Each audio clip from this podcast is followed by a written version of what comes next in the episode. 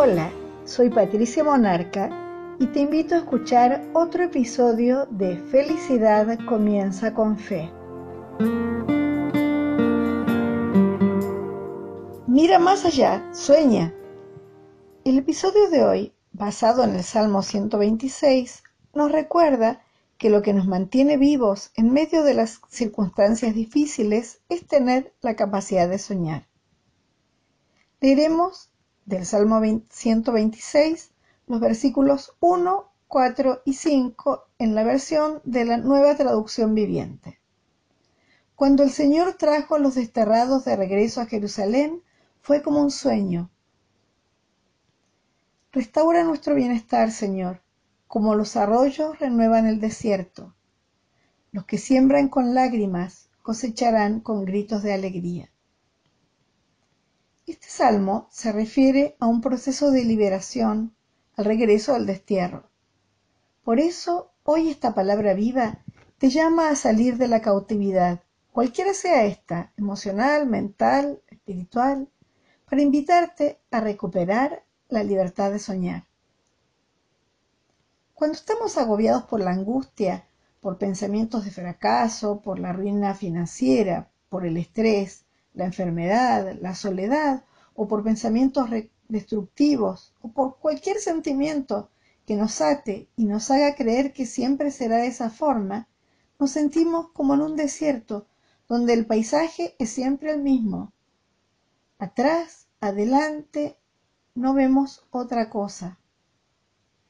Lo peor que puede pasarnos en medio de estas situaciones de crisis es que pensemos que siempre va a ser así y que hagamos planes de vida basados en esa convicción. Eso significa dejar de soñar, basar los planes futuros en las circunstancias actuales, en vez de proyectarnos basándonos en lo que Dios tiene para nosotros. Cuando una persona es incapaz de reír y en su lenguaje no hay gratitud ni alabanza, cuando en su lenguaje hay negatividad todo el tiempo, esa persona nos deja saber que no está soñando. Los soñadores viven en gozo, viven más allá de las circunstancias presentes. Un sueño no es otra cosa que la oportunidad que Dios nos da de subir a un nivel más grande, más alto, mirar desde el mundo espiritual, desde la altura de la proyección divina hacia las circunstancias presentes. Esa visión, ese saber que tu presente no es tu final, que no es lo último, sino que es temporario, es el arroyo que renueva el desierto. Porque soñar es saber, sobre todas las cosas, que Dios te quiere elevar por encima de todo lo que estás viviendo ahora. Oremos juntos. Nos tomamos de esta palabra de liberación. Señor, Ponemos nuestras cautividades en tus manos y recuperamos ahora la libertad de soñar.